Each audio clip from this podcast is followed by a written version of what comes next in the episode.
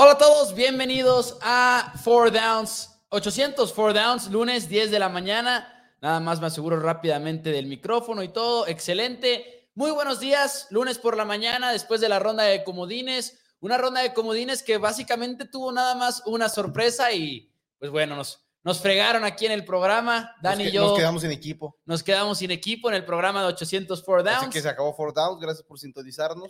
Dani, muy buenos días. ¿Cómo estás? Eh, estoy bien. Estoy contento. Sé, sé, que estoy mejor que, que tú, porque quizás cuando empezó la ronda de comodines yo tenía total y absolutamente expectativas de que iban a perder los Patriotas de Nueva Inglaterra y decía, pues es lo que va a suceder. Y, Claro.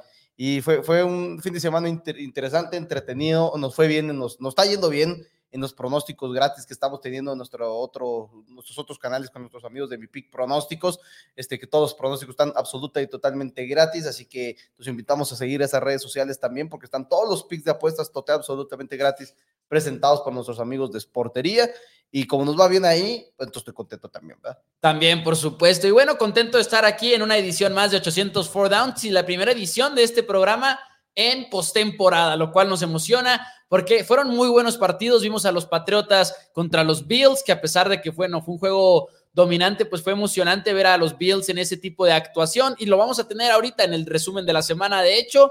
Y como siempre, tendremos línea telefónica abierta y disponible aquí en el programa de 800 Four Downs para que estén muy listos por ello. Saludos a Eliu Varela que nos está viendo en YouTube, saludos al buen Dizan Gaitán que nos está viendo en Facebook, Alfred Garto que dice, sálganse de Four Downs, quiero estar solo, lo cual entiendo por completo. Dice Eliu Varela, esperaba estar de mejor humor este lunes. Dice Mike Fernández, sí, mi programa favorito.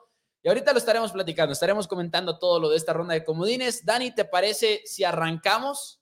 Me, me- me parece más que perfecto. Aquí va el resumen de la ronda de comodines de la NFL. Así es, y abrimos la segunda edición del Super Wildcard Weekend con los Raiders visitando a los Bengalíes de Cincinnati. Era Derek Carr versus Joe Burrow, ambos teniendo su debut en la postemporada, pero termina siendo un duelo de goles de campo donde Raiders conecta en cuatro ocasiones y los Bengalíes en cinco.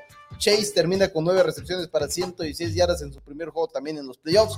Y no, el silbatazo no afectó la jugada de touchdown de Tyler Boyd. Cincinnati avanza a enfrentar a los Titanes de Tennessee venciendo a Las Vegas 26 a 19. Pocos momentos en la NFL nos pueden indicar que ha cambiado una era, pero así fue el sábado por la noche cuando los Bills de Buffalo pusieron 47 puntos en el marcador en contra de unos Patriotas de Nueva Inglaterra que por dos semanas hablamos de si iban a ajustar después de ese segundo encuentro en contra de su rival divisional y no lo hicieron. Josh Allen, 21 de 25 pases, más de 300 yardas y ahorita uno de los protagonistas en la NFL, Bills 47, Patriots 17. Y amanecemos el domingo con una imagen más que común en la NFL y es la de Tom Brady jugando en los playoffs. Los bucaneros enfrentaron a los Águilas de Filadelfia que apenas lograron colarse a los playoffs, pero la salud en Tampa Bay estaba muy mal.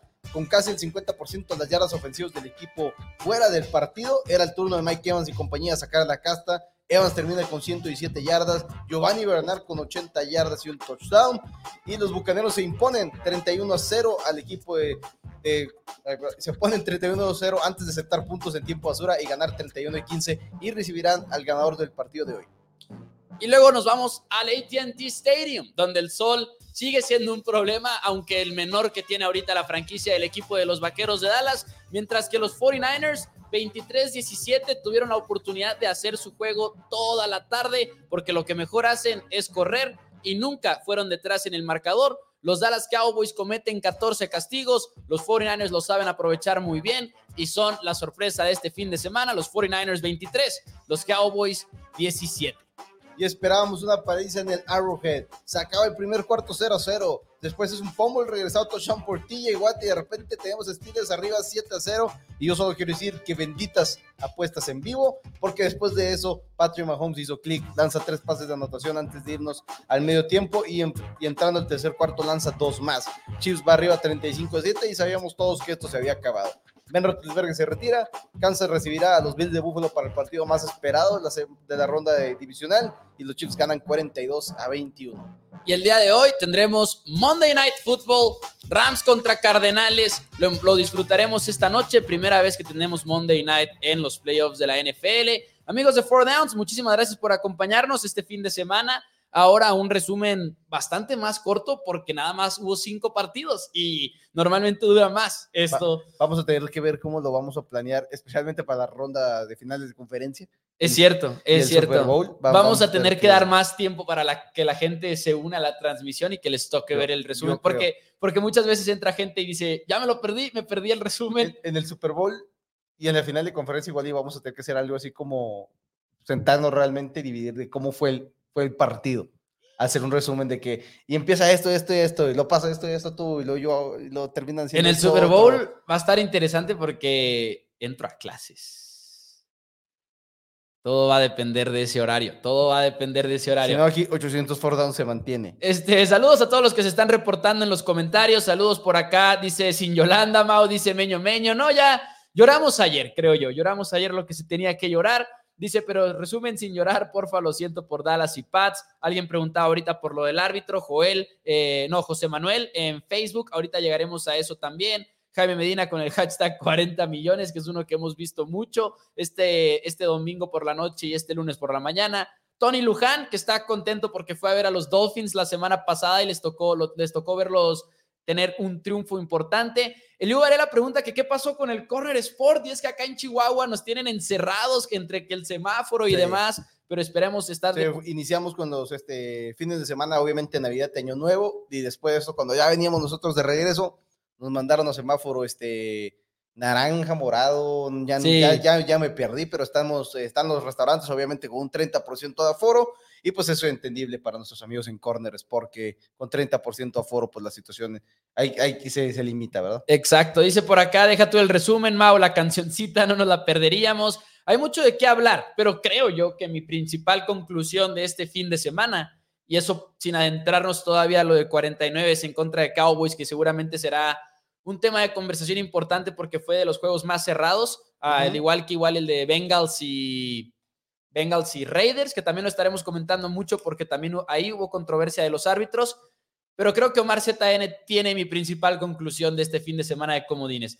Vimos que el segundo sembrado al séptimo sembrado hay años luz de distancia. No es la primera vez que lo vemos, pero fue como reforzar este sentimiento. Tampa Bay domina al equipo de las Águilas de Filadelfia y los Chiefs de Kansas City dominan a los Steelers, que está tan loca la temporada que como comenzó ese duelo, por un momento dijimos, ¿acaso Chiefs está a punto de cometer el error del año? Pero no, Patrick Mahomes en menos que nada despertó, los Steelers nunca tuvieron una oportunidad.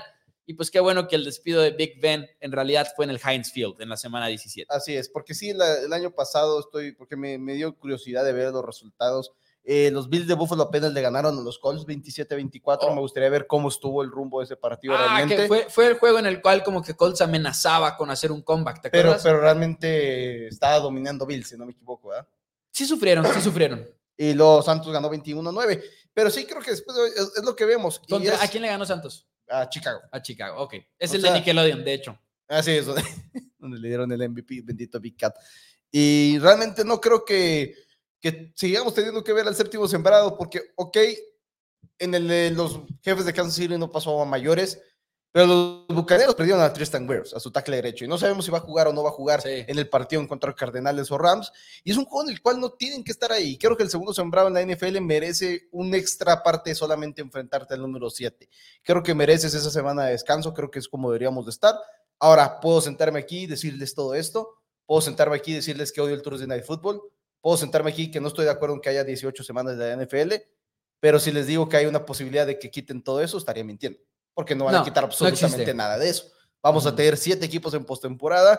Esperemos que nunca quieran irse a ocho, porque ya los sí creo que quieran. Este, esperemos que eso no suceda. Eh, sé que vamos a seguir teniendo Thursday de fútbol y que vamos a seguir teniendo 17 partidos por temporada. Es lo que es. Es cierto, y, al final de cuentas tiene su lado bueno, es lo, es lo bonito, tuvimos más juegos este fin de semana. Águilas yo pensaba que sí iban a hacer un poquito más de pelea, pero creo que tenemos que empezar basándome en los comentarios por lo que vimos en contra de entre Cowboys y 49ers. Me gustaría preguntarte primero a ti, Dani, ¿cuáles son tus impresiones de ese partido de Cowboys en contra de 49ers? Mis impresiones son las mismas que vimos durante lo largo de noviembre y diciembre y enero que la ofensiva de los vaqueros se frenó, la ofensiva de los vaqueros perdió nivel.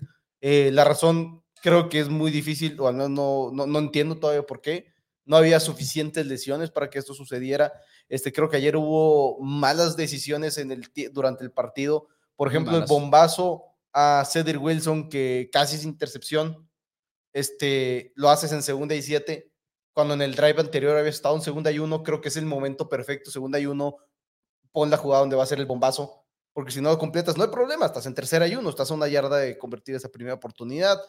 Eh, no creo que los árbitros hayan tenido factor, creo que hubo errores para ambos lados.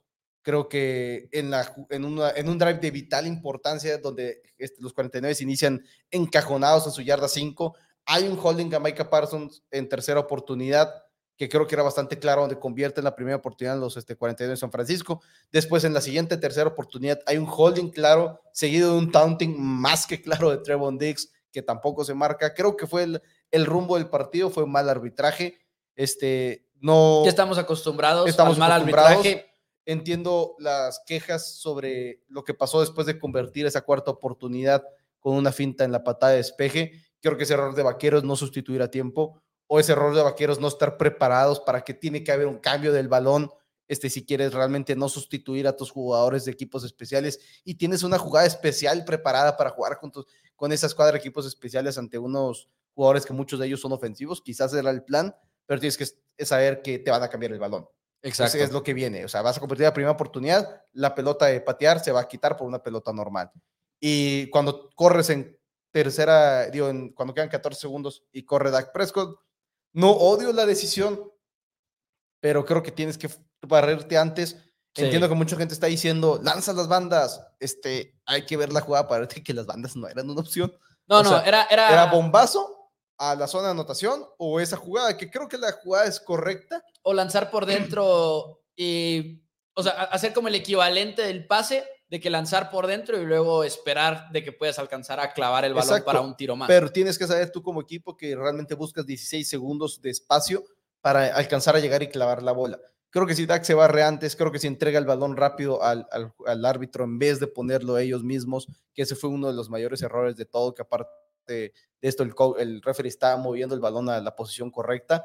Este, creo que todo eso no, no anda sucediendo, pero al final de cuentas es un partido en el cual si Vaquero responde antes, estamos viviendo otra cosa. Y creo, no sé, es lo que yo vi, es lo que yo temía de este partido, que los Vaqueros no nos habían dado absolutamente nada en ofensiva en los últimos meses que nos diera confianza de ser un equipo que se podía poner alto por tú con grandes escuadras. Sí tuvieron el juego de Washington y el de Águilas de Filadelfia, pero no son como que estos son los Vaqueros. Y es la impresión que tengo. Sigo confiando en Dak de la misma manera en la que lo he confiado en él todo este tiempo. Este, y entiendo la frustración, eh, no hay camino fácil a conseguir otro coreback que sea mejor que Dak Prescott, porque incluso vi en Twitter gente que por lo que le pagan a Dak podrían traerse a Mahomes, así no funciona la NFL. O sea, Empezando porque no es cierto, además. Empezando porque no es cierto, el contrato. así no funciona la NFL. O, sea, no. o sea, no hay coreback disponible. O sea, los, los corebacks disponibles el próximo año van a ser Jimmy G, va a ser Russell Wilson, en un muy este, lejano caso podría ser Aaron Rodgers para los vaqueros de Dallas. Pero al mismo tiempo, Aaron Rodgers no es como que me dé la mejor confianza. Pero al mismo tiempo estás completamente de acuerdo en que no es un escenario que se. O sea, que los Cowboys no van a buscar a un no, Porque, porque, eso es otra cosa. Entiendo que sientan como aficionados. Este no es quarterback, desháganse de él el próximo año. Ok, así no funciona el tope salarial. Y Dak Prescott tu quarterback para el 2022 como mínimo. Y lo que sí, el decir, es que vayan por un quarterback en el draft para reemplazar a Dak Prescott. Ok, Quiero que muchos equipos deberían de estar seleccionando a que en la cuarta, quinta y sexta ronda, intentando pegarle a un Dak Prescott, como lo hicieron en cuarta ronda. Sí, y además, pues bueno, creo que entiendo la frustración, obviamente, con todo lo de los, con todo lo de los, válgame, corebacks, coaches, cuando pierden un juego de playoffs, pero ayer lo vimos, San Francisco, duele decirlo, pero fue mejor en cada nivel del juego, le ganaron a la producción de los Dallas Cowboys, le ganaron en cobertura a los receptores de los Cowboys, que era una batalla que Dallas nunca debió de haber perdido. Ganaron en defensiva también, o sea, fue lamentable, pero es lo que vimos, ¿no? Ayuk, que le estuvo ganando a Trevon Diggs, como dice José Luis González por acá. Saludos también al buen Juan Carlos Sánchez. y un abrazo, por cierto. Dice saludos Mau y Dani desde el hospital escuchándolos. Ánimo a Juan Carlos, que como lo dije ayer en primero Cowboys, en el previo, no sé si tuvo oportunidad de verlo Juan Carlos, pero el mero mero del grupo de fans de Cowboys en Chihuahua, el que organiza la foto, el que pone a toda la banda y saludos y esperemos que te recuperes, Juan. Y pues sí, maldita pandemia, ya que se acabe, por favor. De hecho, dice, lo que urge es un pateador, se perdieron partidos por muchos puntos, donde se fallaron goles de campo, los castigos, todo. Y sabes qué, o sea, momentos frustrantes, estoy como que, ok, de acuerdo con quejarse tanto de la decisión de correr con Dak Prescott al final del partido, pero ayer lo escribí en abcsports.com, eso ya era jugar con dinero de la casa. Donde se pierde el juego es una serie antes, cuando tienes tres timeouts, la oportunidad para remontar y ves de todo, ves el sack, ves después del sack la parte de, de City Lamp y luego el tercer pase, que es cuando 49ers decide mandar presión a más no poder y Dak no puede conectar con Cedric Wilson. Es ese tipo de momentos. Creo que otro momento en el cual se pierde el juego es tener una posición al final de la primera mitad y al inicio de la segunda mitad y no salir de ahí con ni siquiera tres puntos. Con ninguna de las dos series. En ninguna de las dos series, o sea, fue, fue doloroso. Y luego después la parte de la sustitución que tú comentas. Estuvo tan mala la actuación de los Dallas Cowboys el día de ayer que nadie esperaba que hubiera nadie esperaba que iba a haber una conversación de Mike McCarthy después de este partido. Y, la hay. Y, la, y verdaderamente. Y hay una muy justificada. Y, sí, la hay porque aparte de todo, y yo también lo tuiteé ahorita que estamos en las entrevistas y todo. Los coaches, los candidatos a head coaches llegan y le dicen a los gerentes generales y a los dueños exactamente lo que quieren oír de ellos en la entrevista. Y lo que vimos, por ejemplo, Cliff Kingsbury, voy a hacer funcionar a Josh Rosen. Ya, por fin tiene el trabajo. ¿Ah, qué creen? No lo quiero, quiero que haya Murray. Y Mike McCarthy llegó y dijo que iba a enfocarse mucho en los analytics, iba a cambiar todo ese tipo.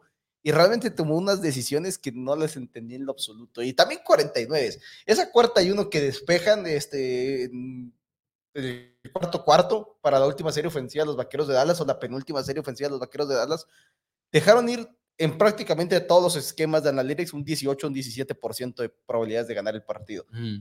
Y creo que Mike McCarthy ayer decidió patear en ocasiones que decías, es que cómo estás pateando, cuando ya vas abajo por mucho, estás total y absolutamente fuera y, qué está pasando, qué... No, te iba a decir que se me hace que no está todavía conectado el celular, por si acaso ahorita alguien quiere ah. llamar al 614-394-6721. Me, me, pone nervioso, cierras y abres, abres y cierras. No, estaba viendo si tenías el celular porque dije, igual y se lo olvidó. No, no, sí está aquí, de hecho. Ahí lo puedes poner, Roadcaster, nada más por si acaso. Perdón por interrumpirte. Y es, lo, y es lo que fue, al final de cuentas, triste el partido, entiendo mucho la frustración. Eh, yo solamente espero que como fanático de Patriotas no esté así. Sí, en un futuro. Que, porque pues, al final de cuentas entiendo que los, o sea, entiendo como aficionados quieran ver a ese Troy Aikman, quieran ver a ese Staubach, que les gane múltiples anillos, pero en la NFL hoy en día es muy complicado y, y tal no es así que Aaron Rodgers tiene uno en este momento. Drew Brees se retiró con un solo anillo. Peyton Manning se fue con dos y eso que ganó uno en la última temporada de su carrera y realmente una temporada que jugó muy mal. Brett Favre se fue con uno. Es, es la NFL hoy en día donde si ganaste un anillo con tu coreback te fue bien, dos te fue muy, pero muy bien. Y va a haber excepciones a la regla, como lo creo que es Patrick Mahomes, que creo que se va a retirar con tres anillos. Y de hecho hay un este artículo que quiero publicar en abcsports.com de que como una vieja rivalidad nos nos recordó una nueva realidad en la NFL y precisamente como explorando el... Qué envidia haber visto a Troy Aikman y haber visto a esos grandes Cowboys de los noventas, pero simplemente es un sistema de competencia completamente distinto hoy en día en la NFL. Dice por acá, sacar apresurada la jugada antes de la pausa de los dos minutos. Dice Adolfo, que yo sé que es algo que no le gustó mucho a, a aficionados de la NFL. A mí no me gustó en lo personal. Creo que la sacan porque es alinearte y sabes que se va a frenar el reloj y dices, si la defensiva me muestra lo que quiero que me muestre, saco la jugada y si no, no. Y que tienes abierto todo el campo. Y, lo mostraron, y, creo que se lo mostró 49ers, pero los Cowboys no pudieron ejecutar, ese es el momento. Tiene el drop de CD Lamb, que también son cosas extras. Dice por acá que si creemos que Dak Prescott puede ser clutch, preguntó alguien en YouTube, déjame lo encuentro, Rogelio Ramírez, dije, era el momento de Dak de callar bocas, yo también creo que lo ha sido y si, pones, si te pones a ver los números de playoffs de Dak, este es el peor juego por mucho. Dak jugó mal ayer, está bien decirlo, en contra de los 49ers. Pero te pones a ver, por ejemplo, los playoffs en su año de novato contra los Packers, en contra de Seattle en el 2018. Lo de cuando pierden contra Rams en el 2018, no puedes ver ese partido y decir lo perdieron por culpa de Dak, ¿no? Porque en realidad los estaban asesinando en las trincheras, sobre todo cuando estaban en ofensiva los Rams.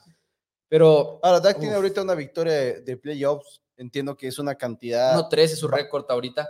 1-3 es su récord. entiendo que es una cantidad baja de, de victorias de postemporada. Pero tampoco podemos sentarnos y sentir como que si llega a ganar un Super Bowl en los próximos dos años, probablemente esa cantidad de victorias va a estar en, no lo sé, en cinco, seis victorias. Aaron Rodgers tiene 11 en este momento en su carrera en la NFL. No, no es sencillo y creo que lo entiendo como los aficionados, los vaqueros están esperando eso, así como entiendo que los fanáticos de Patriotas quizás lo van a esperar, porque es a lo que nos acostumbraron los equipos de antes, pero hay que entender que son pues era, fue, pues no por nada tenemos a Troy como uno de los mejores de la historia. Claro, porque lo es, mi respeto. Exacto, y si tienes a uno de los mejores de la historia, no puedes esperar que cada coreba que tengas va a ser uno de los mejores de la historia. Tenemos llamada aquí en, otra vez me iba a pasar en D95. Tenemos llamada aquí en 804 Downs. Muy buenos días, ¿con quién tenemos el gusto? Con Eliu Varela. ¿Qué hay, mi Eliu? ¿Cómo viste el partido del día de ayer? Eliu Varela, que es apoyador aquí de Four Downs, tanto en Facebook como en YouTube. Bienvenido. Me dolió, la verdad. Me dolió. Ver que la ofensiva y los castigos, sobre todo, no pudimos hacer nada hasta el tercer, cuarto, cuarto. La ofensiva jugó bien como siempre, pero la ofensiva y sobre todo los castigos fue lo que nos amolaron. Yo creo lo que más dolió, aparte los castigos, porque dices, una cosa es tener muchos castigos en octubre, en noviembre, diciembre y decir que lo arreglen a tiempo, y otra cosa es llegar a la postemporada y tener 14 castigos en un partido de playoffs. Y la verdad yo creo que eso es disciplina. Disciplina fue lo que faltó, porque realmente la mayoría es nada, o sea, y creo que eso sí, que nos amó lo feo. Y los momentos, además, siempre en tercer down estos castigos Creo que Shane Carter publicó eso, déjame ver si lo encuentro. porque, por ejemplo, los Holdings en, las, en los acarreos de 49, es que yo estaba muy molesto cuando marcan el segundo. Digo, ¿cómo marcas un holding en, una en un acarreo? Es bien raro. Y lo ves la jugada de Randy Gregory que dices es que... Eh, completamente innecesario abrazarlo de esa manera. no, pues ¿qué puedes hacer? O sea, no, no puedes no marcarlo. Exacto. También los refs andan un poquito exigentes, pero no le podemos echar la culpa, pues, por cómo se dio.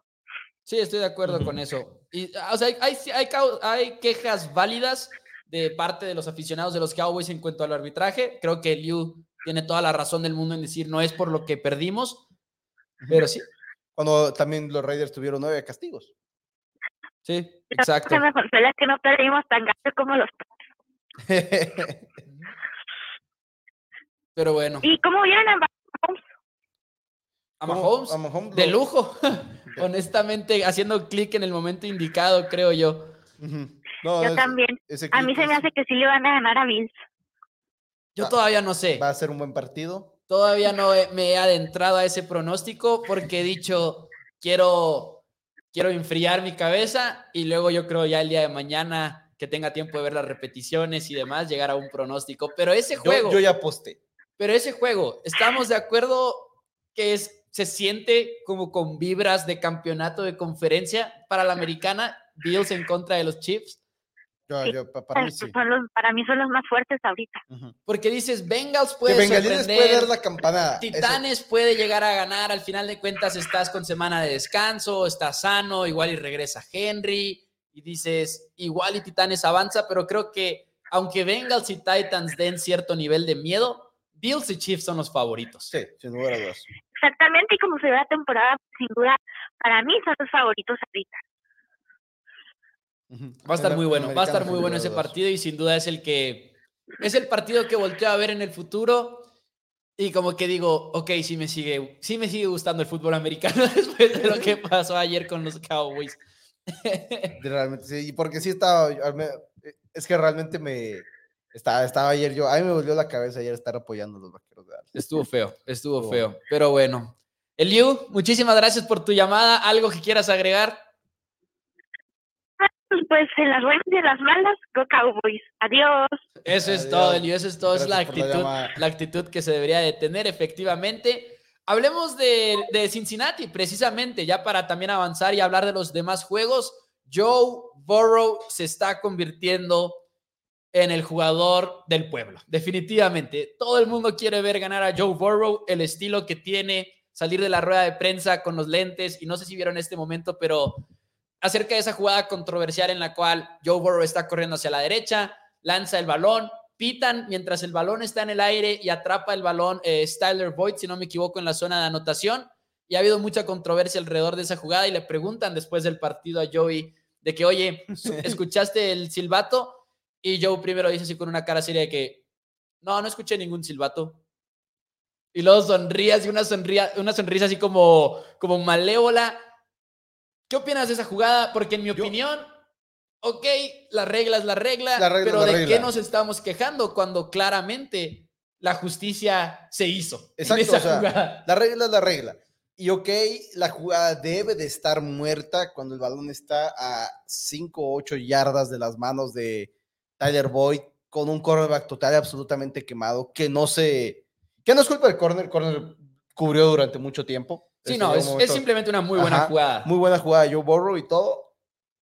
Si nosotros queremos que los árbitros no influyan en el resultado del partido y queremos que el error que se tome en cuenta sea el del silbatazo, o sea, haber sonado el silbato antes de tiempo, entonces estaríamos esperando que, que, los árbitros afectaran el rumbo de un partido por un error de ellos mismos. Entonces, si van a tener un error, que estoy 100% convencido que es la razón por la que hicieron, que entiendo que la NFL no puede salir y decir, sí, la regamos, tienen que salir y decir, el silbato fue después, pero estoy 100% convencido que el Sky, el Sky 8, todos dijeron, si hay silbatazo, no, hay, no afecta el rumbo del juego, eh, si ponemos el silbato, va a afectar al rumbo del partido. Entonces estoy 100% de acuerdo que hayan dejado el touchdown, porque quiero que no afectó la jugada, quiero que no, no entiendo por qué hubo un silbatazo. O sea, Joe Burrow está a años luz de pisar fuera. Realmente nunca tienes que haber sonado ese silbato, no está, no lo están agarrando ni nada. Y, estoy de acuerdo con que no hayan quitado el touchdown. Realmente estoy bastante contento por eso. Yo también estoy de acuerdo con ella. Dice por acá Alfred Garto, ese burrito sabanero es muy bueno y con Chase tienen mucho futuro los Bengals. Dice por acá Saúl Alejandro, que creo que tiene mucha razón. Dice, juega bien Bengals, solo deben cerrar partidos porque la segunda mitad fue mala y contra otro equipo no se lo perdonaron. 19-26 es el marcador final. Y no sé si se alcanza a ver Vito, pero está intentando hacer una aparición una vez más. A ver si quito muy poco, muy poco. este no es tu programa, Vito. Este no es tu programa. Ahí está, abajo el micrófono. Ok. Eh, 19-26 no debió haber sido el marcador final, creo yo, de este partido. Se sintió como una victoria mucho más dominante para. Es que cinco goles de campo. Es que realmente fue absurdo que hubiera tantos goles de campo para el equipo de los Bengals de Cincinnati. Aparte que el último, los últimos puntos de Reyes caen con 3 minutos 40 por jugar parecía que iban a terminar de hacer ese comeback. No, no sé, también me, me preocupó un poco Cincinnati. Este, son underdogs para jugar ante los Titanes de tenis la próxima semana, pero creo que nunca tuve miedo de que perdieran el juego. No, y eso que tuvieron más primeras oportunidades, por ejemplo, los Raiders, creo que tuvieron 8 de 18 en tercer down, que es un muy buen número. Pero al mismo tiempo te mandaron a 18. Y hubo varios momentos que no, el kickoff, que echan a perder los Raiders, que el balón va botando hacia afuera claramente, y es este, es Peyton Barber, ¿no? Si no me equivoco, es Peyton Barber quien va, o sea, el, el, balón va botando hacia afuera y todos sabemos que, bueno, si sale el balón en una patada de kickoff, es castigo para el equipo que pateó y vas a tener una muy buena posición. Peyton Barber lo que está buscando hacer es esta jugada inteligente en la cual se sale el jugador del terreno de juego, agarra el balón, y aunque el balón esté dentro, como el jugador está pisando fuera, es fuera y es castigo. Y hemos visto a muchos jugadores hacerlo. Pero uno, el balón claramente va botando agresivamente hacia afuera y dos, Peyton Barber la agarra estando adentro y, terminas encajonando a tu equipo en vez de darles una posición muy, muy favorable. Raiders también se estuvo disparando constantemente en el pie en este partido. Así es. Ahora Mario Morrison este, comenta que es la regla, que no es lo que uno crea. No, y como digo, 100%. totalmente de acuerdo. Lo debieron de haber. La regla está mal implementada. Pero hay dos errores de los árbitros en esta jugada. Una sonar el silbato y otras desacreditar el, sonado, el, haber sonado el silbato antes. Una afecta el rumbo del partido, la otra no afecta el rumbo del partido. Prefiero yo que el árbitro no afecte el rumbo del partido, porque, ok, sí. si, si decimos es la regla, vamos a poner así, entonces vamos a tener a los, a los fanáticos de Bengal de Cincinnati diciendo nos echaron a perder el juego y van a tener total y absolutamente la razón. Y finalmente no echó a perder el juego esa jugada. O sea, Raiders no se puede quejar de esa. Para empezar, el touchdown fue con dos minutos restantes del segundo cuarto, queda toda una mitad entera para jugar el partido, entonces no es la razón por la cual los Raiders pierden. Entiendo, de acuerdo a la regla, se tiene que frenar la jugada, en eso todos estamos de acuerdo aquí. Y lo que molesta es la inconsistencia quizá de que no lo hayan marcado como es, pero, al mismo tiempo... El sonado del silbato era un error.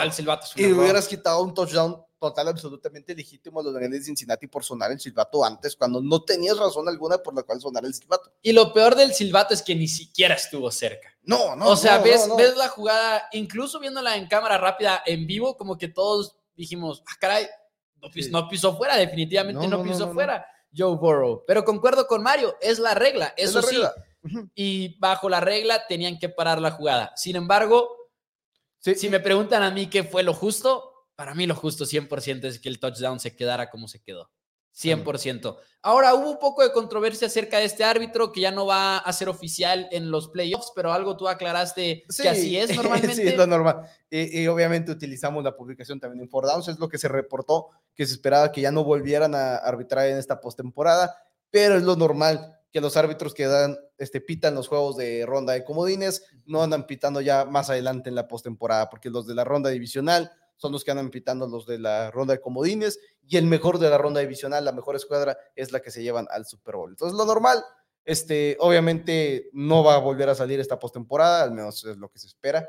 Sería horrible la NFL meterlos, creo que no, no sería una buena decisión de, su parte en cuestión de relaciones públicas, pero pues por, por, lo menos va a haber como que una, una repercusión, por así decirlo. Dice Alfred Garto, pueden dar la sorpresa en contra de los Titanes. Va a ser también un muy buen juego porque también se le acomoda más o menos las fortalezas de Titanes, se le acomodan a, las debilidades de los Bengals. Entonces, sin duda va a ser interesante. Dice pronósticos. Espero que no forcen demasiado a. Dice Oscar Daniel, pronóstico finales de conferencia el miércoles. Así es, 9 pm, tiempo Ciudad de México, es cuando tenemos nuestro programa viendo hacia adelante, ¿no? Y hablando de viendo hacia atrás también, Patriotas contra Bills, Dani. Yo sé que fue doloroso, yo pensaba, honestamente pensaba que los Patriotas iban a conseguir mantener este juego cerrado. pensaba que Bills iba... ¿Tú no hablas o te acabas de salir de la transmisión? tenemos llamada, primero que nada, aquí en 804 Downs. Muy buenos días. ¿Con quién tenemos el gusto el día de hoy? Gracias por llamarnos. ¿Qué tal? Dani Chatarrita Carvajal. Porque sonrisitas ninguno. Sonrisita ya ninguno. Ninguno, ninguno ni, quedan sonrisitas. Ni Dani Rodríguez, ni Mao Rodríguez, ni Dani Carvajal. Oiga, este, pues como dirían muchos, lloremos. Murió el sueño de los Steelers en la primera ronda. Pero Dani, yo creo, yo creo que eh, en realidad es algo que no entristece a muchos aficionados de los Steelers, ¿no? Porque creo que era, o sea, era también como tiempo extra, era una vida extra lo que les dieron, siento yo, en la semana 18 y no, no, he percibido tristeza de parte de su afición. ¿Estoy en lo correcto? No, no, claro, claro, claro que no, mi mao, porque de hecho pues, el, gordo ya no sabe. ¿Se nos, fue? Y llegar a 18 temporadas ganadoras. Sí. Pues es digno de admirarse, ¿sabes cómo? Claro. Fue a pesar de que no llegaron ahora sí que estoy yo de la temporada, pero creo que para los Steelers, todo lo que viene para los Steelers, que va a ser una reestructuración total del equipo, total. Pero, por ejemplo, me imagino que a ustedes, los vaqueros, sí les dolió duro, porque más que nada, contra la afición de los 49, que es algo rivalidad total. Pues bueno, en cambio el tocayo Rodríguez, pues sabíamos que los patriotas pues traen un novato que a lo mejor pues no le van a dejar hacer la gran cosa, ¿verdad?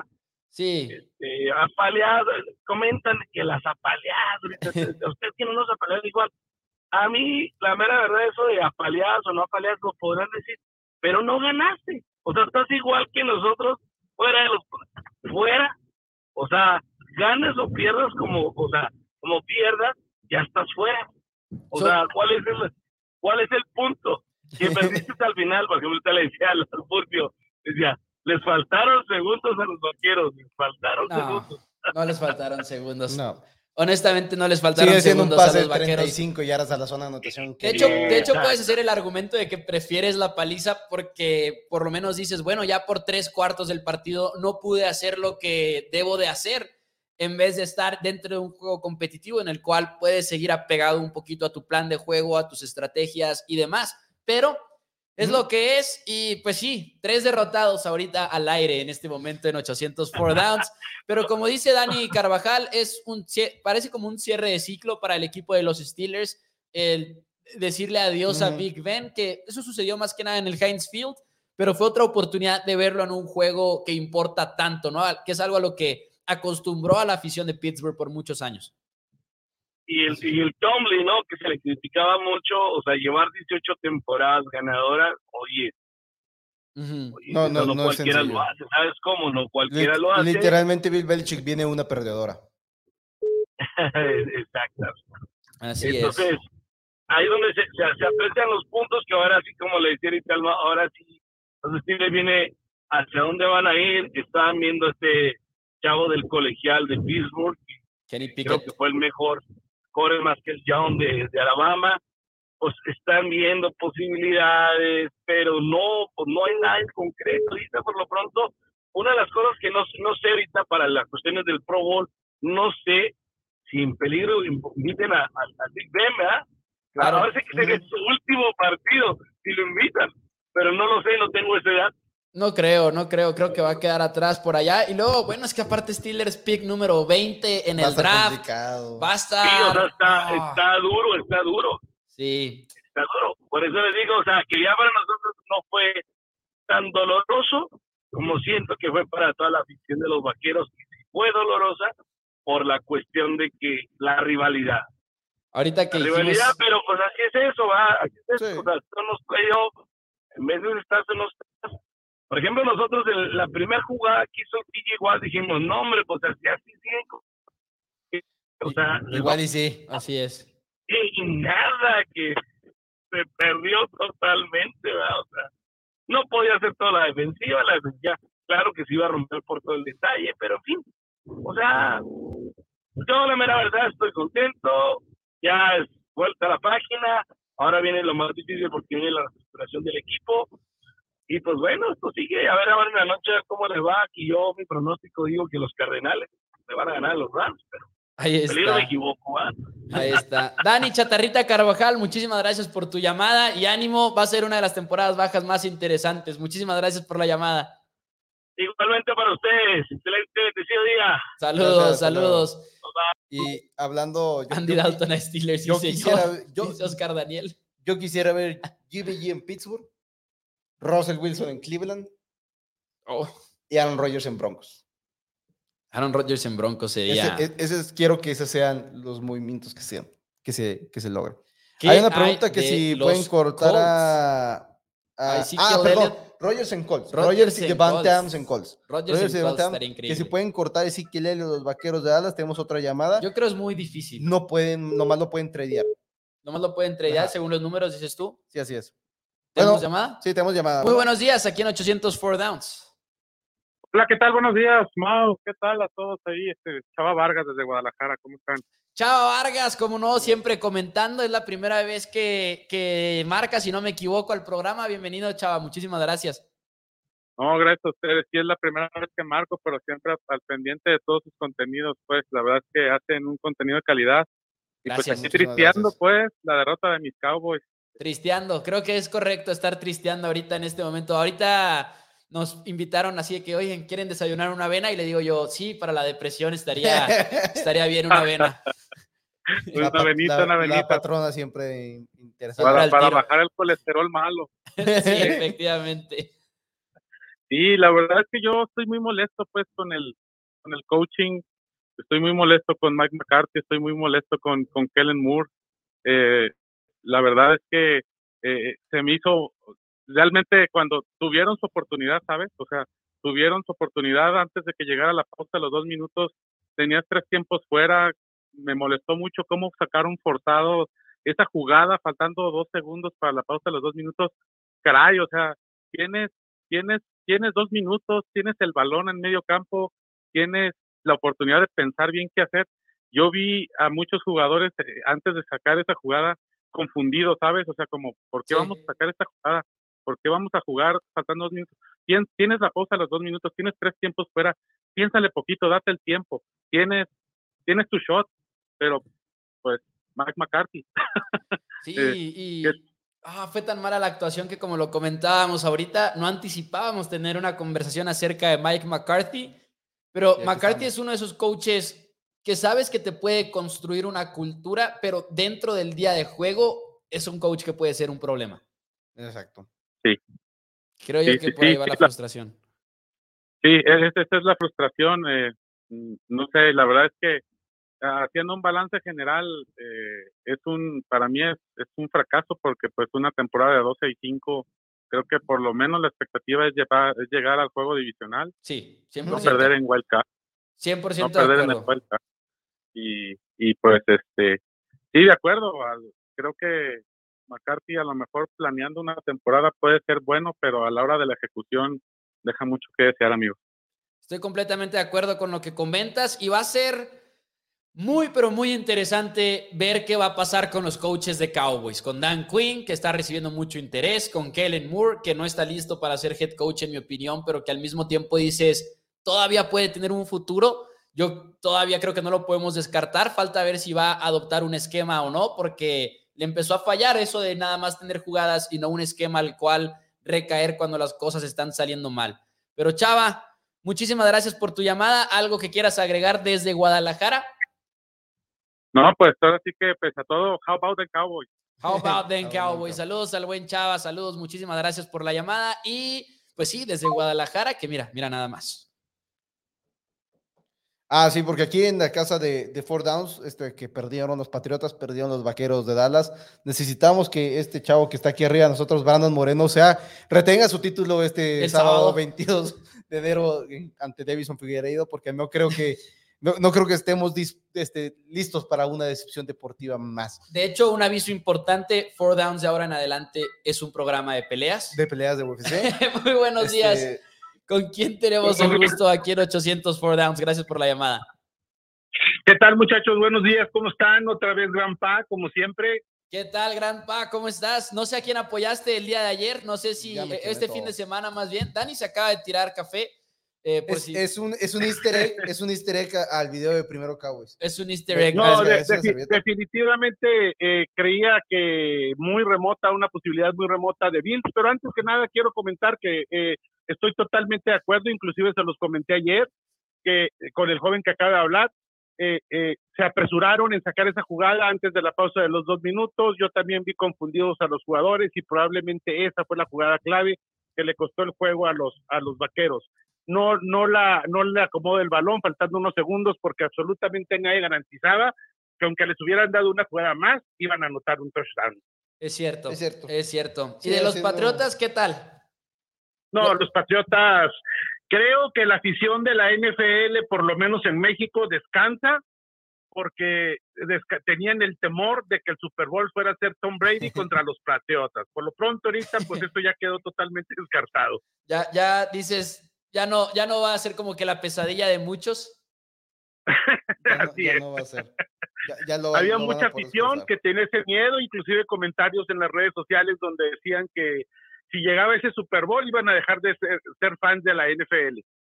Así es, así es. Y, por eso preguntaba precisamente que, que, había estado apoyando Grandpa, porque yo sé que le gustan los Pats, pero también a morir de Tom Brady. Pero ah, a mí lo que me sorprendió es de todas maneras lo dominante que fue Bills y lo íbamos a comentar ahorita. Siete, touchdowns en siete posiciones. Es el primer juego en la historia de la NFL en el cual un equipo no despeja, no tiene fumble, no tiene turnover on downs, no falla en gol de campo, no tiene una intercepción. Los números de Joe Allen fueron una enfermedad porque realmente lo fueron. La intercepción de Micah Hyde, todo eso. Que la intercepción de Micah Hyde al inicio me, me duele mucho. Ajá. Y después veo el juego y digo, aunque hubiera sido touchdown no hubiera servido nada. No, no, no, pero en su momento de todas maneras fue una jugada impresionante. Ah, hubiera, sido un excelente inicio en la postemporada para Mac Jones, que dio muy buen pase. Así es. va a hacer?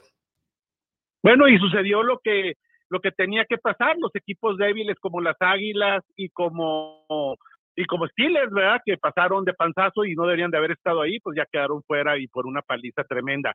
Yo creo que Bucaneros y Bill son los que se van a enfrentar en el Super Bowl, muchachos. Este, gracias por recibir la llamada y les mando un abrazo, un saludo fuerte. Saludos al buen Granpa y ahí está el pronóstico de su parte. Bills contra Tampa, que sin duda son de los favoritos, sin duda son de los favoritos en esta conversación. Así que nada, nada descabellado. ¿Quieres agregar algo al partido de los Pats antes de que pasemos quizá a algo más? Al final de cuentas es lo que es lo que fue. Es, creo que Mike Jones jugó bien.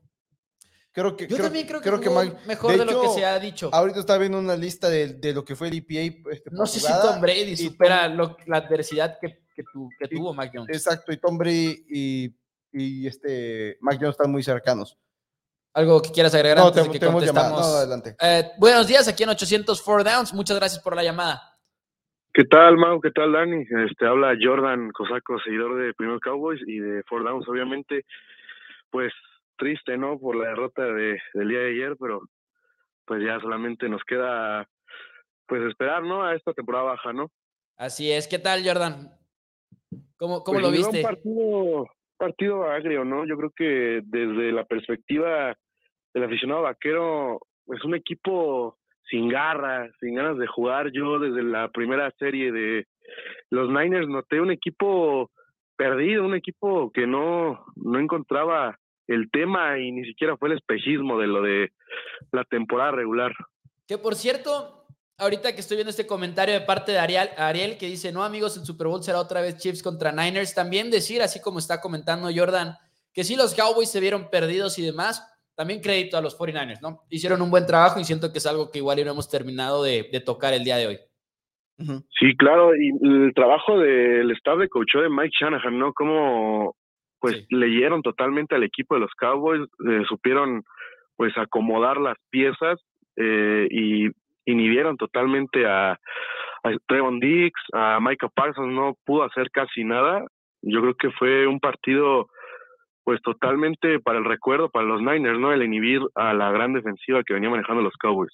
Sobre todo haciéndolo como un comodín, sexto sembrado y que ahora tienes compromiso en contra de Green Bay y volteas a ver lo versátil que es el juego terrestre de los Niners, lo mala que es la defensiva terrestre de Packers y dices, hey, quién sabe, honestamente, quién sabe qué pasa en ese partido. Va, a ser un juego interesante, sin duda. Uno de los mejores, sin duda. Pues sí, solamente queda esperar a la semana pues esta semana, el fin de semana, y a ver qué sucede en los partidos divisionales. Sinceramente, yo sí veía a mis Cowboys, eh, pues en lo de la semana uno repitiéndose, pero así con la victoria para Dakota Prescott. Pero bueno, muchísimas gracias por atender mi llamada, Mau, Dani. Un gran saludo y excelente inicio de semana. Saludos a Jordan, muchísimas gracias. Y gracias por el comentario también, por apoyar los programas. Es cierto, estuvimos una nada de ver Prescott Brady otra vez, pero de plano no se concretó. No se concretó y va, a ser interesante. Creo que 49 sí, le doy un crédito, pero al mismo tiempo hubo un momento en el juego en el cual estábamos en el tercer cuarto, creo que fue. Divo Samuel tenía seis toques. Y querías más. Josh Kittle tenía un target y es como que digo, eh. Sí, George Kittle brilló más que nada en el juego terrestre Hubo, me dio mucha risa porque es hasta como un meme, mitad meme, mitad en serio, que nada más lanzó una intercepción Jimmy G y tuiteó la cuenta de Reddit College Football de que denos a Trey Lance en este momento, que obviamente es un meme, es una exageración, pero al mismo tiempo, ¿sabes qué? Jimmy G en tercer down hizo muy buenos pases, hizo malos pases también en ocasiones. Creo, creo que afectó más su valor de lo que le ayudó para el trade ayer. ¿Para el cuál trade? ¿Cómo? Para Jimmy G va a salir de San oh, Francisco este ya, ya, ya entendí, Y había subido bastante su valor, creo que ayer lo bajó, porque ayer tuvo muy malos pases. Ayer tuvo una actuación que no, no me tuvo altos y tuvo bajos, porque que suele ser el caso. Pudo, pudo sacar el juego de control y realmente haber hecho que no estemos hablando nada de un posible comeback de los vaqueros de Dallas y nunca lo, nunca lo concretó. Es, es, lo que yo vi. Ahora comenta Oscar Daniel Gómez, ya están ahí los este, que Chiefs contra Green Bay, que no jugaron Rogers Supongo que es broma porque salió esa noticia de que Aaron Rodgers estaba dispuesto a boicotear el Super Bowl de llegar ahí. Este, que no cosa que ya atendió en, el show de Pat McAfee. Me atacó el café, perdónenme. Que era absolutamente, o sea, yo lo tiré, tú, tú, te puedes atoser. estamos, estamos como nuestros equipos en, en, sus partidos del Es cierto, es, nada más como apropiado. Es, les estamos, es, apropiado. Que es un homenaje. Es un, homenaje. A sus temporadas del 2021. Yo realmente no, no, es absolutamente falso que Aaron Rodgers no, no va a jugar, sí, porque es probable que lo vean en otros lados. Sé que lo más seguro es que es un comentario de broma, pero no dudo que va a haber páginas que cubran los deportes, cubran el NFL y van a decir, Aaron Rodgers podría todavía boicotear el Super Bowl. Porque eso no va a suceder. Eso va a suceder. Eso no va a suceder. ¿Por qué no va a llegar? No. dice por acá, me equivoqué, Titans Bills no se puede, dice Jordan. Titans Bills. Ah, sí, no, sí, sí, sí, como que le falló. Es un bold prediction, muy, muy le falló ahí el. Sí, es un bold prediction muy fuerte. Pero me da risa el, el que él mismo lo aceptó luego, luego, ¿no? que jajaja. Así como que sí, sí me pasé de lanza, ¿no? Vienen muy buenos juegos, vienen muy buenos juegos. Este 49 va a ser interesante ver ese ataque terrestre, me sigue gustando. Se le acomoda, se le acomoda en contra mientras, de Packers. Mientras más juegue los 49, más veces puedo apostar Divo Samuel la nota touchdown es con cierto. un momio de más de más 100, que no entiendo por qué nos siguen regalando ese momio. Entonces voy a seguirlo aprovechando. Es cierto. Ahora, ah, ¿qué esperamos del día de hoy? JJ Watt al parecer está por regresar, ya lo anunció. Pero sí lo, sí lo activaron. JJ Watt va a jugar el día de hoy, es la que, con la noticia con la que nos despertamos hoy, si no me equivoco. Es que no la vi, es que mira, yo vi Sí. ayer, ayer tuiteó, Hasta tuiteó su video y todo de que he is back. JJ Watt después de que lo, les, lo lesionaron por todos lados, se cirugió por todos lados y alcanzó a regresar a tiempo. Pero JJ va, Watt va a ser un juego muy interesante, va a ser un juego muy interesante porque son dos equipos que no cerraron bien. Matthew Stafford cerró lanzando intercepciones a diestra y siniestra, cerró desperdiciando una ventaja de 17 puntos ante su rival divisional, los 49 de San Francisco, en un partido que pudo haber significado perder la división. ¿Qué? Cardenales 2-5 después de la semana de descanso. Entonces, son dos equipos que estuvieron ahí. Son dos equipos que no quiero echar sal a la herida, pero que estuvieron como los vaqueros de Dallas al inicio de la temporada, que decías, estos son los equipos. Y después empezaron a caer y empezamos a tener serias dudas de estos dos equipos. Y aquí están de nuevo. Van a enfrentarse. Es el segundo duelo divisional que vamos a tener en esta postemporada. Y yo me, yo me fui con los Rams de Los Ángeles. Me sigo inclinando por los Rams de Los Ángeles, más que nada por el cocheo. Ok, es porque justo. no, no confío en Cliff Kingsbury todavía. Yo también voy con los Rams, creo que es un volado y lo platicábamos el miércoles y en los videos que hicimos con esportería.com donde dimos nuestros pronósticos de Que apuesta. en este momento estoy compartiendo con ustedes El el, link, al video de YouTube donde pueden ir. Este lo grabaron tú y, y nuestro hermano Héctor Tito. Así es. Este, donde vamos, están dando el- un pronóstico y una proposición. Sí, que es lo que estamos dando. Siempre todos nuestros videos en ese canal, suscríbanse, denle la campanita para que no se pierda ninguno de, de esos videos y manden un WhatsApp al número que tienen en pantalla, al 614-394-6721. Ahí los van a atender con gusto y los van a poner en las listas para que les puedan llegar el mensaje con todos los videos, con todos los pics absolutamente gratis. Gracias a nuestros amigos de Sportería. Y yo, yo lo que iba a decir es que es un juego en el cual en quién confías menos y en quién confías más. Y no lo sé, creo que Cardenales 1-4 en sus últimos cinco partidos. La victoria en contra de los Dallas Cowboys, obviamente que también tuvieron los castigos, los errores en ese duelo, promediando 22 puntos por juego en esas últimas cinco semanas, pero la ofensiva está más cerca de los 16 puntos por juego. Lo que sí es que impresionante lo de JJ Watt y Steve Palazzolo de Pro Football Focus Y K-Makers. eh, quiero leer este tweet de Steve Palazzolo de Pro Football Focus que dijo, estoy esperando más o menos que una historia así salga en algún momento, que es, los Cardenales estaban a punto de proceder para los playoffs sin JJ Watt, pero él mismo escribió, la, escribió todo el papeleo de designado para volver, se presentó en la oficina de Steve Kame a las 4 de la mañana, puso el papeleo en, no, obviamente es una broma, puso el papeleo en su escritorio y demandó que firmaran, exigió que firmaran la hoja, luego lo vio en el ojo y le dijo, vamos a ganar todo. de que de lo loco que está JJ Watt y la- la- lo impresionante que es que esté a punto de volver. Pero sí, los Bengals avanzan. Impresionante lo del equipo de, de Cincinnati, lo que han hecho con Joe Burrow. También avanzan los Bills haciendo una declaración que igual y antes de ese partido en contra de los Pats, muchos hubieran seguido poniendo de favorito a los Chiefs, pero creo que hicieron una declaración tan fuerte que va a cambiar la percepción de este partido. Domingo, Águilas demuestra que no tiene nada que hacer, lo mismo que los Steelers. Avanzan los Chiefs y los Bucaneros.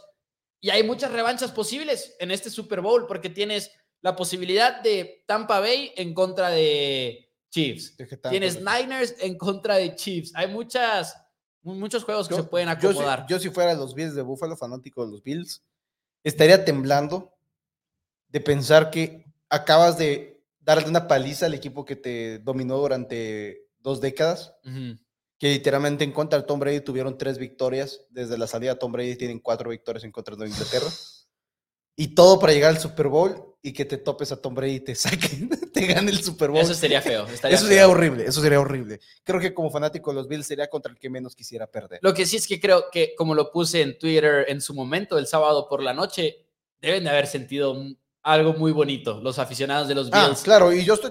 Dos décadas de dominio de los Pats y luego tener la oportunidad de dominar de esa manera. Sí, hay, hay gente que critica que seguían lanzando el balón. No, no, no, los Bills tienen que salir, tener ese juego para ellos. Por la afición. Para todo el mundo. Para Eso fue por la afición. Es un partido en el cual destroza, apalea, darle la mayor paliza en la historia a Bill Belichick en un juego de postemporada y era más que justificado.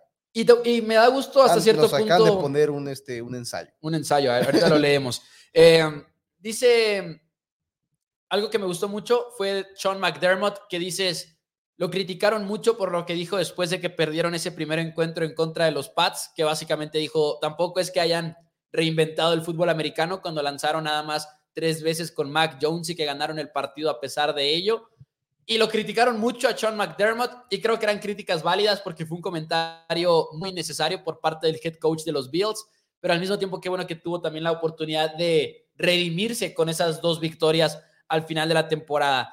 Dice Luis Webe, para mí todo sigue siendo cocheo, Dan Quinn lo demostró, toma una defensa que no sabía jugar en un equipo con mucho talento y la hizo funcionar. Sigo diciendo que Moore no es la persona indicada, no porque no sepa hacerlo, sino que es un equipo con muchos muchachos aún jóvenes, sin experiencia, y no puedes ponerle una persona más joven que ellos, ¿no? Que es parte del problema con cuando vemos estos coordinadores y que los queremos ya proyectar como head coaches, que se nos olvida que no solamente son X y O, sino cuando buscas a un head coach, lo principal es, eres un líder y puedes comandar un locker room de la NFL porque es un balance muy, muy Sí, es un balance difícil. porque realmente... O sea, respetos a la Flor que lo ha hecho en que, Sí, que como coordinador ofensivo todavía es, es, distinto y es como que sí tienes que ser esa imagen, pero siguen sin, sigue sin ser el head coach. Sí. Entonces, creo, creo que no, no, no, estoy totalmente de acuerdo que debas de hacerte Kellen Moore tampoco estoy de acuerdo en que sea la resolución. Y tú, de hecho, estás a punto de, escribir o algo, leer sobre cómo Kellen Moore, su mayor problema es que nos parte un esquema.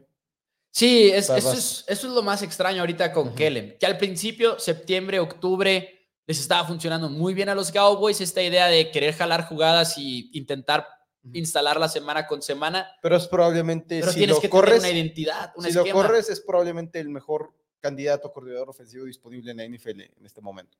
Y creo que desde ese, desde ese punto ya te dices, ok, igual y cometiste un error. Esta es mi reacción instantánea. Creo que Kellen y McCarthy están de vuelta en 2022. Creo que se va a hablar mucho de la posibilidad de que no lo hagan, pero creo que va a ser lo que va a Creo que Dan Quinn se va por a un puesto. Creo que Dan Quinn se va porque acepta un trabajo en otro lado, estoy de acuerdo. Y no soy, no odio el hecho de que no eleven a Dan Quinn a head coach, porque prefiero un head coach ofensivo. Es mi, preferencia personal. Definitivamente. Alguien que tenga un lugar un poquito más estable y que tengas una cabeza ofensiva para tu coreback. Y entiendo todo de Dan Quinn, pero no va a ser el primer head coach que no hizo un papel excelente como head coach, porque creo que no lo mm. hizo. Sí llegó al Super Bowl, pero hay que tener serias dudas si fue Dan Quinn o no Kyle Shanahan el que realmente impulsó más ese supertazón, como tenemos sobre quién fue, si fue Frank Reich o Doc Peterson en el Super Bowl de las Águilas de Filadelfia, quiénes fueron las, las piezas que realmente llegaron para allá. Y cuando, o sea, si no funcionas de head coach, y llegaste a una posición de head coach por haber sido un excelente coordinador defensivo. Haber vuelto a ser un excelente coordinador defensivo no nos va a garantizar una vez más que seas un excelente head coach. Entonces, a mí tengo un poco de preocupación con, eso. Ahora, Chávez puso que se vaya McCarthy y llegue Brian Flores y vi un tweet que me causó mucho conflicto.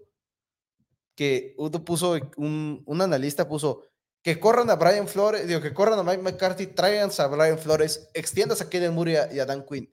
Yo, ok, o sea, vas a ah, cambiar de un head coach y no le vas a dar la oportunidad de seleccionar a sus coordinadores. Entonces, ¿qué, vas a traer de head coach? sí, porque cuando trajeron a McCarthy, como que sí quisieron de que quisieron asegurarse de que iban a encajar Kellen Murray y McCarthy, por ejemplo. Pero aún así no es una excelente decisión. Entiendo porque llevaban creciendo y es un proyecto a largo plazo Kellen Moore. ¿Qué es lo que, nos hace pensar que igual y sigue siendo una posibilidad que Kellen Moore en, los ojos de Jerry Jones sea el futuro del equipo de los Cowboys. Que se vale. Fue Jason Garrett en su momento. Que se vale. Y si ese es tu, si esa es la mentalidad de Jerry Jones, si Jerry Jones ahorita en este momento dice, creo que Kellen Moore sigue siendo el, un futuro head coach, creo que eso es un motivo más por el cual quedarte con Mike McCarthy. Sí, y para no traer a alguien más. Exacto, y en el 2023, Kellen Moore tendría 35 años de edad. Sí. Ya es donde podría ser de que tome las riendas de Mike McCarthy, ¿no? Ah, va a ser, va a ser, van a ser unas semanas interesantes en el mundo de los Cowboys. Flores y Watson a Giants, dice Omar ZN, que al parecer podría ser incluso algo así, pero en Houston, porque entrevistaron a Brian Flores y podría ser, podría ser. Dani, algo que quieras agregar, ya nos vamos. Todos somos Brandon Moreno esta semana. Todos somos Brandon Moreno. Pelea el mexicano campeón peso mosca, primer mexicano campeón en la historia de la UFC. Sábado pelea una vez más contra Davison Figueiredo, cosa de la cual no somos aficionados Dan y yo, pero es lo que la UFC decidió. Espero que lo disfruten. Amigos, andamos tristes si son fans de Cowboys, pero también como fans de la NFL, pintan muy, pero muy emocionantes estos playoffs y reanudan este lunes por la noche Rams en contra de los Cardenales. Denle like a la página. Muchísimas gracias por acompañarnos. Compartan. Si son nuevos por aquí, denle like a la página de Facebook, a la página de YouTube y nos vemos el miércoles 9 pm hora Ciudad de México. Muchas gracias. Disfruten del el resto de la ronda de comodines. Gracias.